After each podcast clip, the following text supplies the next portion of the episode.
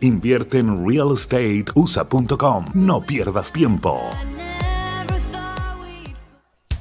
Si la mantención económica de su ascensor se convirtió en una pesadilla, cámbiese a Heavenward. Los profesionales de Heavenward son los únicos capacitados por Mitsubishi Electric para realizar las mantenciones de su ascensor Mitsubishi. No arriesgue la seguridad de su ascensor. La notable ingeniería Mitsubishi requiere de una mantención rigurosa que solo los profesionales capacitados Heavenward la pueden aplicar. Mantenga la seguridad de su ascensor. Cámbiese a Heavenward.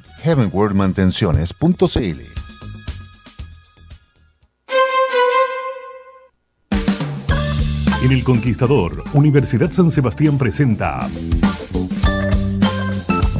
Voces por Chile, un programa donde las nuevas generaciones se toman la agenda para conversar y debatir sobre los principales temas que afectan a nuestra región y país, con la conducción de Sebastián Olivares.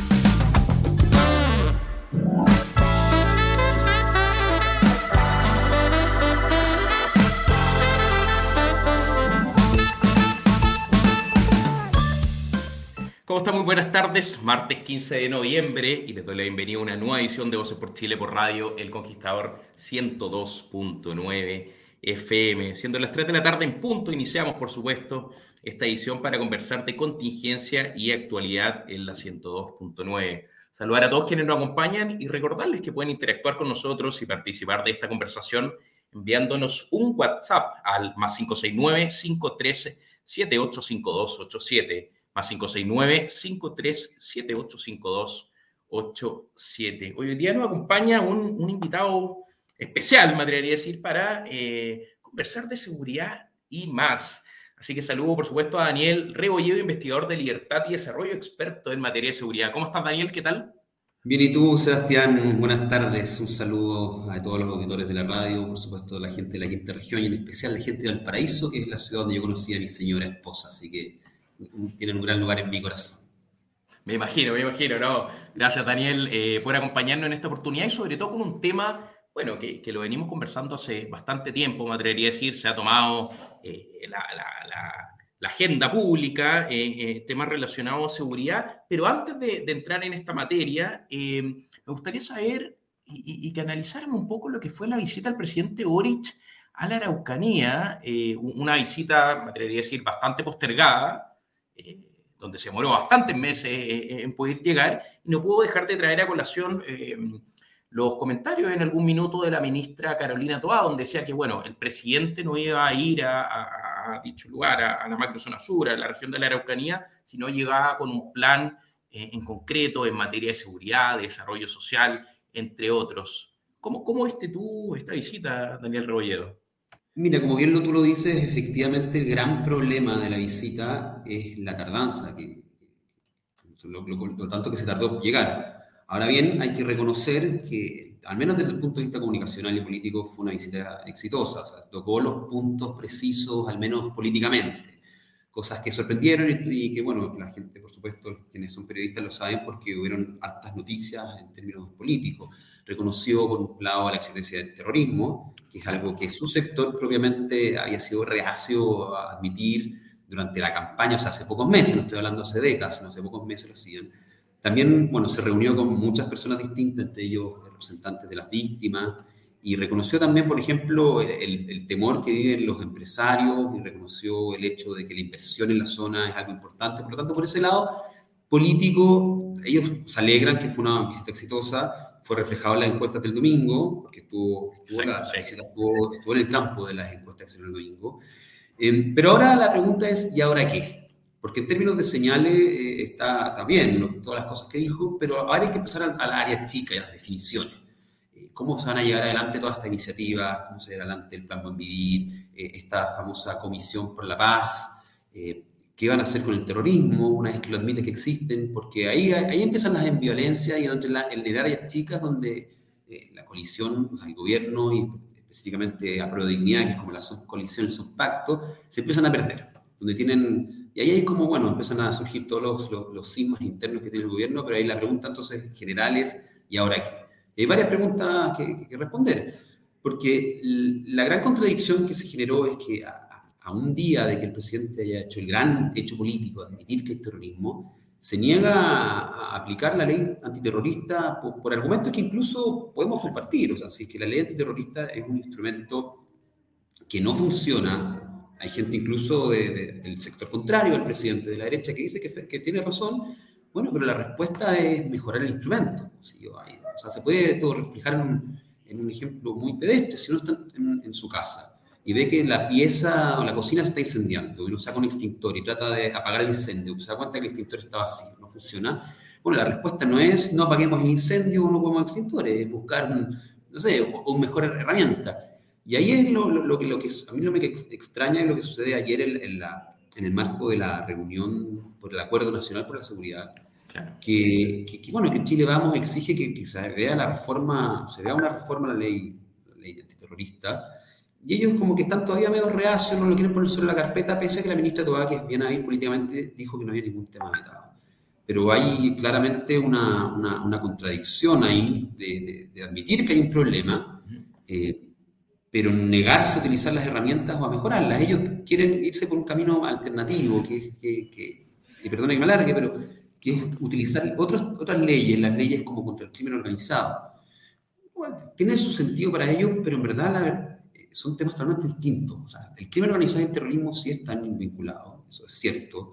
Y es cosa de ver las noticias, por ejemplo, de Emilio Berkov, que había sido un vocero de la CAM, fue encontrado con 800 kilos de pasta base en el año 2019. Cuando se hizo este operativo eh, al Temocuicuy, el que murió lamentablemente en su prefecto de la PDI, se incautaron mil plantas de marihuana. O sea, son temas que se, se tocan, pero igual son, son delitos distintos. el crimen organizado es es una estructura que se genera entre delincuentes para delinquir y para sacar un lucro. En cambio, el terrorismo puede tener fines políticos y puede ser un lobo solidario, como fue el que le puso la bomba al exministro Peter o el que puso la bomba en el subcentro acá en Santiago en, la escuela militar. Entonces, ahí una violencia que todavía tiene que definirse y que nosotros estamos expectantes para, para, saber cómo va a continuar esto. Tres de la tarde con seis minutos, nos seguimos conversando en Voces por Chile por Radio Conquistador. Estamos analizando contingencia y actualidad con Daniel Roballedo, investigador de libertad y desarrollo. Daniel, me gustaría ahondar un poco más en esta materia. ¿Por qué? Porque hoy día el Mercurio em, de, Santiago saca una nota bien interesante sobre esta disyuntiva que, se va generando eh, respecto a, la persecución de los delitos terroristas y la forma en cómo eh, el gobierno pareciera querer eh, avanzar en esta materia. En, unos minutos más me gustaría que, avanzáramos en lo que dice relación con el acuerdo de seguridad, pero, pero hay una, una, situación bien interesante, me gustaría contarles un poco más. Vuelvo a insistir en lo que plantea un poco esta nota al Mercurio. Sí, mira, es que, lo que no se dice, o sea, como que no, no, no, se dice en la nota del Mercurio, pero es, es, lo que trasciende esto, que acá hay un problema político también del gobierno, de sus dos coaliciones. Claro. Y hay una imagen que, que, es muy significativa, que uno ve las fotos y los videos de, este acuerdo, donde están sentados muchos actores de todas las sensibilidades políticas, y los representantes del gobierno son Carolina Toá, PPD, eh, Monsalve y Vergara, que son ambos de la ex concertación o, nueva mayoría, como quiera llamársele, que son quienes están liderando el tema de seguridad del gobierno, que llegaron más tarde al juego, excepto la, la ministra, por supuesto, llegó más tarde al juego, liderar esto, que mm, lo están encauzando al menos, están teniendo una agenda particular y se está avanzando en algo, pero no hay nadie del Frente Amplio. No yo no recuerdo haber visto a nadie del Frente Amplio de, de Ruedo de Dignidad sentado en esa mesa. y ahí eso refleja no solamente la tardanza a, convocar esta mesa eh, y a, ir a la localidad, es como el ejemplo perfecto de, del problema que tiene esta generación joven de izquierda con el tema de la seguridad. O sea, finalmente es muy paradójico que, el presidente Boric, de Apruebo Dignidad del Frente Amplio, termine pidiendo la ayuda para llevar el tema de seguridad, un tema que no es les propio, que no les es cómodo, que no fue parte de su campaña primera vuelta, a la generación de los 30 años que habían vilipendiado por tanto tiempo. Em, por eso yo creo que es un, tema político en ese sentido. Yo creo que quienes son del socialismo democrático podrían tener algún, alguna voluntad de reformar esto, pero tienen que solucionar sus quiebres internos. Eh, básicamente yo creo que están ellos apostando a, que si es que sacan una reforma a la ley antiterrorista, pueden generar gente que se les cuelgue por la izquierda, lo cual sería fatal para un gobierno que, si bien aumentó la encuesta, igual está con no muy buena aprobación. Sí. Una, cuestión que hemos visto en, distintas materias, me atrevería a decir Daniel Rebolledo, donde, claro, se ven estos quiebres internos por parte del gobierno entre eh, lo que es el socialismo democrático, la exconcertación, eh, el Frente Amplio con el Partido Comunista. démosle una vuelta un poco más a, lo que dice relación con este acuerdo de seguridad, claro, donde distintos actores de la oposición, del oficialismo, eh, se reunieron para, bueno, tratar de avanzar en una agenda en común. Se pide urgencia por parte de la oposición, principalmente en la Defensoría de las Víctimas, en el Estatuto de las Policías, en la ley antiterrorista que hemos estado conversando y, me gustaría saber un poco eh, más del análisis político que tú haces bajo la misma premisa que, estamos abordando. En primer lugar, no se ve eh, personeros del Frente Amplio o del, Partido Comunista derechamente eh, acá. Y, en segundo lugar, cuando hablamos de, una materia tan importante como, como es seguridad y donde este acuerdo, me atrevería a decir, es algo que, que debería trascender. Pero, pero, pero perdón, pero cuando revisamos las votaciones, eh, anteriores por parte de, sus parlamentarios, bueno, dejan bastante que desear a la hora de pensar si se puede llegar a un acuerdo o no, Daniel Rebolledo. Sí, o sea, yo espero que, haya un convencimiento genuino por parte de las autoridades del gobierno, que son las nuevas autoridades de gobierno de la dignidad, eh, por los temas de seguridad. Para la gente que seguimos el tema de seguridad y para la gente que sigue la actualidad o para los ciudadanos de todo Chile, eh, el tema de delincuencia es un tema que hace rato sabía que era una prioridad. Entonces aquí yo encuentro positivo que se haya convocado este acuerdo, por supuesto, encuentro que están yendo en el tono preciso, es una primera reunión que tienen que empezar a ver cuáles van a ser las negociaciones, están poniendo todas sus cartas sobre la mesa y ver quién puede tirar el tejo más pasado, claramente. Pero hay una cosa que hay que recalcar, que la demora de este acuerdo le costó ocho meses a Chile. Y, quiero hacer memoria, eh, quizás ojalá no suene como defensa corporativa, pero el año 2018, que fue el primer año del gobierno anterior, del gobierno de Piñera, también se hizo un acuerdo, un llamado un Acuerdo Nacional por la Seguridad, que se hizo los primeros, literalmente las primeras semanas, los primeros días de gobierno.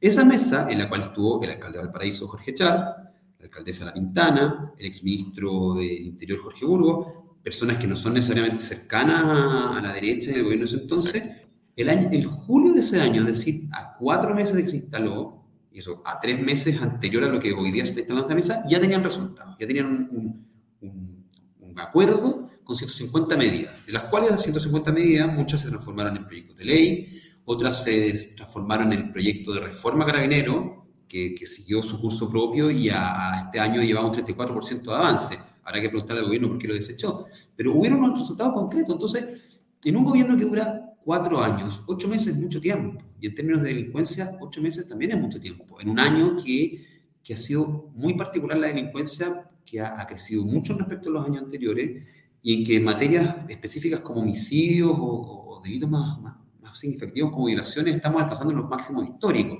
Entonces, como que toda esta ambivalencia, titubeo que tuvieron los sectores más de la izquierda del gobierno, tuvo un costo muy grande para, para, para las personas. O sea, eso tuvo que haberse hecho mucho antes. Yo, en verdad, encuentro positivo que se esté haciendo, pero no hay que olvidar que, llegó tarde, porque finalmente ahora el año, el año legislativo se va a acabar pronto, entonces finalmente los primeros resultados de esto nos vamos a empezar a ver quizás el próximo año, o sea, hay lo que, que de todas maneras desde este lado de la vereda vamos a, ponerle leña para que funcione, porque esto ya no se trata de un tema de coalición política, se trata de un tema de Estado, pero tuvo un costo, tuvo un costo y eso el gobierno tiene, tiene que entender. Yo creo que la ciudadanía lo entiende.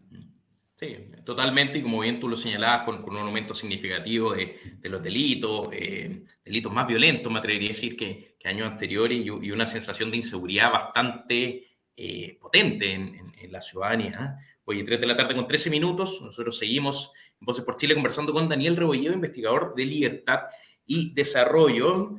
Pasa muy rápido el tiempo, Daniel, y, me gustaría que, avanzáramos o, o que andáramos en lo que dice relación con la región de Valparaíso. ¿Por qué? Porque eh, en nuestra región también hemos visto eh, situaciones bien eh, complejas, delitos cada vez más violentos, em, y, donde pareciera que, tanto las autoridades a nivel nacional como, como, a nivel regional, bueno, no, no, no presentan iniciativas o no se generan las conversaciones que, el día de mañana deberían avanzar en poder entregar un mayor, eh, una mayor seguridad a la ciudadanía, en primer lugar, pero también en, medidas concretas.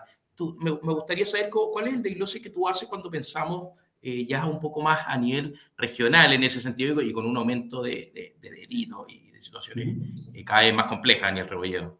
Mira, la región de Valparaíso, o sea, de partida, el país entero está teniendo un aumento de los delitos muy significativo y en particular el aumento de los homicidios y sobre todo de los robos violentos de vehículos, que es el nombre técnico como se le conoce a los portonazos o abordazos, o como quieren llamarlo. La región de Valparaíso tiene un, porcentaje de aumento de los homicidios que es mayor al nacional. El nacional, el aumento de los homicidios respecto al año anterior, son cifras al domingo de enero, es de un 50%. En Valparaíso, la región de Valparaíso es un 69%. Eh, en caso de, de, eh, los robos con violencia, el país tiene un 69% de aumento, la región de Valparaíso tiene un 89%, es decir, 20 puntos de porcentaje más.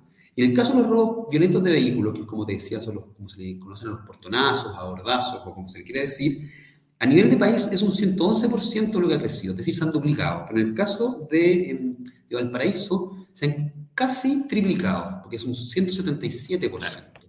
O sea, hay particularidades eh, delictuales de Valparaíso que hay que atender. Ahora, en, Valparaíso, por ejemplo, los homicidios, ocurre un homicidio cada tres días. Y esa es como la tasa de homicidios, como para entender, porque uno puede hablar como de estas cifras que a nivel estadístico uno no, no, las entiende mucho, pero si uno las lleva a lo concreto, todas las semanas hay al menos dos personas que mueren asesinadas en Valparaíso. Y el tema del homicidio es un tema que está siendo muy, muy, muy fundamental en, en, Chile en este momento, porque no solamente ha aumentado la cantidad de homicidios, sino que ha, cambiado su particularidad. ¿Qué significa esto? Que hace 10 años la tasa de, de imputado desconocido, que se llama, de los homicidios era un 15%. Hoy en día, 10 años después, un 42%, o sea, hace más que duplicado. Eso significa que, y esto uno, lo podía ver a través del análisis de la prensa roja en su momento, o sea, uno veía que siempre los asesinatos, portadas que aparecían en los diarios eran por riña, que había alcohol entre medio, drogas, violencia intrafamiliar. Pero hoy en día no es así. Hoy en día uno ve casos mucho más macabros que los que uno veía en prensa extranjera, como México y Colombia. Y, eso es lo que está pasando. O sea, finalmente ya no es un tema de crímenes pasionales, como, como lo era la crónica roja entonces, son crímenes donde está metido el crimen organizado. Esa es la gran hipótesis que se está elaborando a nivel de, de las policías y de la fiscalía. O sea, que el crimen organizado se instauró en Chile y que está teniendo eh, ajusticiamiento. Estamos viendo crímenes que no sabemos quiénes los cometen, los cometen y de cada vez de forma más despiadada. Sí, cuando avanzamos un poco más en esta materia y, revisando las mismas notas que se van viendo en, la región, claro, eh, se, ve eh, en, algunos casos bandas ligadas al narcotráfico, situaciones ligadas a ajustes de cuentas, un, un, poco en la misma materia, entre otros, pero pero, me gustaría saber, eh, Daniel, eh, en base a, los estudios, por supuesto, que ustedes hacen eh, en, en, el Centro Estudio, en, Libertad de Desarrollo, entre otros, em, el, rol o, de qué manera se debería avanzar de cara a, los planes presentados por el gobierno, el rol del día de mañana que deberían tomar las autoridades regionales, locales, porque al fin y al cabo es todo un trabajo mancomunado, por supuesto, el rol principal es de las policías, entre otros, pero, pero, pero hay un trabajo que, que aparentemente se podría hacer en conjunto también. Sí, mira, esto es una cadena, es una cadena y una cadena es siempre tan fuerte como el más débil de sus eslabones. La gente que estamos, seguimos el tema de la seguridad, estamos muy pendientes de qué va a pasar con el Plan Nacional contra el Crimen Organizado, que es un plan que anunció el presidente en su cuenta pública, que está ingresado a la ley de presupuesto, que tiene muchos recursos, 65 mil millones. Pero sin embargo, bueno, como dijimos al principio, como el ahora qué, cuál es el detalle, porque hasta el momento lo que sabemos es que estos recursos van a ser traspasos a, a, los otros organismos del Estado que están involucrados con esto, que PDI, Carabineros, aduanas, la UAF, eh, etcétera, pero no sabemos en qué se van a gastar. Eh, las autoridades han dicho, dijeron el día de ayer, de hecho, reiteraron ayer, que pronto van a dar el detalle al respecto. Pero sí a mí lo que me tiene un poco esperanzado, y espero que esto se, resuelva, es que al menos hay una especie de criterio común o análisis común de que el crimen organizado se instaló en Chile y que es el mayor enemigo del Estado en este momento, al menos en términos de seguridad.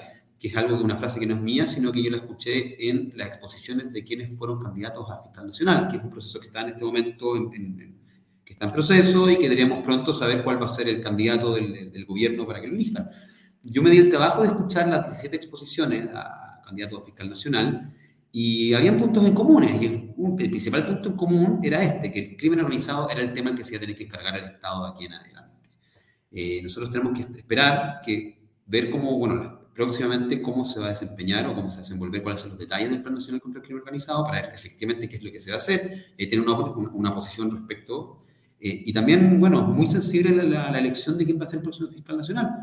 Eh, espero que el gobierno, un poco el tono de lo que ha sido la última semana, se salga de, sus remanentes de octubrismo y tome decisiones más de Estado y elija, elija alguno de los candidatos que tengan aprobación en el Congreso en vez de, casarse con un candidato que es más afín a sus propósitos, pero no a los propósitos de Chile que necesita. sí, totalmente de acuerdo en el sentido, Daniel. Esperemos que se avance en esa materia y considerando que, es un tema que, que, nos compete y que nos preocupa a todos, eh, por supuesto, como chilenos y chilenas, con, vuelvo a repetirlo, con una tasa de inseguridad altísima, un aumento en los distintos delitos y que, como bien dijimos, nos afecta a la región de Valparaíso, pero también a todo el país. Oye, 3 de la tarde con 20 minutos y se pasó volando eh, la primera parte de esta edición de 12 por Chile. Daniel Rebolledo, investigador de Libertad y Desarrollo, experto en seguridad, muchas gracias por acompañarnos en esta edición. Que esté muy bien, cuídate. Muchas gracias a ti, ¿eh? un placer, cuando quieran, vengo. Espero que nos encontremos una próxima oportunidad, por supuesto. Oye, a nuestros auditores, invitarlos a que sigan en la 102.9. Nosotros nos vamos a una pausa y a la vuelta, por supuesto, vamos a seguir conversando sobre contingencia y actualidad en El Conquistador. No se vayan. Estamos en pausa, súper. Ya. Daniel, estamos check. Te pasaste. ¿Todo bien? ¿Todo bien? Sí, yo por mi lado perfecto. ¿Tú todo bien? Ya, perfecto, sí, buenísimo. Cuando quieran, ¿ah? me avisas y podemos programar otra cosa. Lo más grande, cuídate. Abrazo, que bien. Chau, chau.